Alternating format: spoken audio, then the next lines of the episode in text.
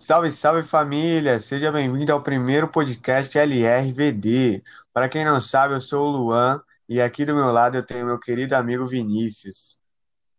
Fala, gurizadinha, tudo certo? Eu sou o Vinícius e esse é o nosso primeiro podcast. E para começar de uma forma bem maneira, iremos discutir sobre um tema bem desconhecido, porém muito utilizado nos dias de hoje. Não é mesmo, Luan? Exatamente, querido. E o nome do tema de hoje é Cloud Computing, na qual é basicamente o acesso a qualquer software sem a necessidade de baixar em aparelhos eletrônicos, onde o software se instala automaticamente na nuvem. É, se você ainda não compreendeu, vou mostrar um exemplo. Você acessa a Netflix no computador. Ele é um software na nuvem. A única coisa que você necessita para acessá-lo é um navegador e uma boa internet. Com isso, você teve acesso direto com a computação em nuvem. Mas aí você me pergunta para que ele serve. Então, ele serve para amenizar o armazenamento em determinados aparelhos. Serve também para diminuir o número de apps copiados e concentrados em apenas um local, ou seja, o próprio site. E a nuvem também permite a diminuição de espaço no armazenamento e na manutenção, e se vocês pararem para pensar, ele é uma excelente plataforma para se utilizar. É, pois, querendo ou não, ele ajuda tanto você em seu computador quanto a empresa que não necessita de tantos gastos. Exatamente. É algo de extrema importância que ainda por cima não prejudica o meio ambiente.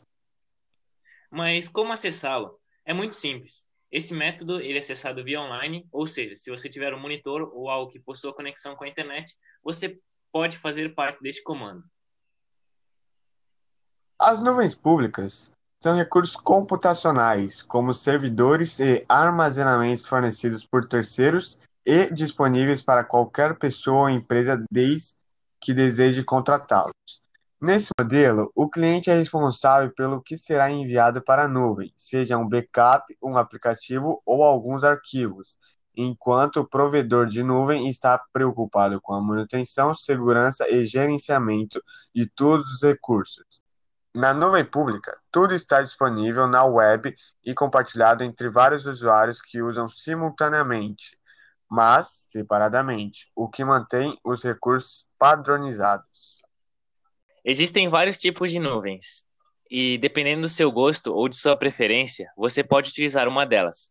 A nuvem privada é o modelo de implantação de nuvem sob demanda em que os serviços e a infraestrutura em nuvem são hospedados de forma privada, geralmente em sua própria internet ou data center corporativo, por meio de recursos proprietários que não são compartilhados com outras organizações. Também temos a nuvem híbrida, na qual se refere ao uso combinado de plataformas de nuvem privada e pública. O termo pode se referir a uma combinação de soluções em nuvem que funcionam juntas no local e fora do local para fornecer à sua empresa serviços de computação em nuvem. Continuando a linha de raciocínio do Vinícius, irei falar sobre os softwares utilizados nas nuvens, a quais são três: o SaaS, o IaaS e o PaaS. Para começar, iremos falar sobre o SaaS, onde pode ser definido como um modelo no qual o software é hospedado por um provedor de serviços externo ou fornecedor que permite aos clientes acessar esse aplicativo em uma rede, geralmente a internet. Já o IaaS é um usuário que contrata o data center e a infraestrutura de hardware e software pela internet ou intranet. O provedor pode oferecer servidor, sistema operacional, armazenamento em disco, base de dados e recursos de mensagem. E por último, o PaaS, o modelo menos difundido do Cloud Computing. O PaaS fornece a infraestrutura necessária para que os desenvolvedores de software construam novos aplicativos ou aumentem a funcionalidade de soluções já existentes. Esse foi o nosso podcast. Espero que tenham gostado e tenhamos mostrado um pouco do nosso conhecimento sobre esse assunto. Obrigado por escutar até aqui e até a próxima. Isso mesmo, galera. Valeu!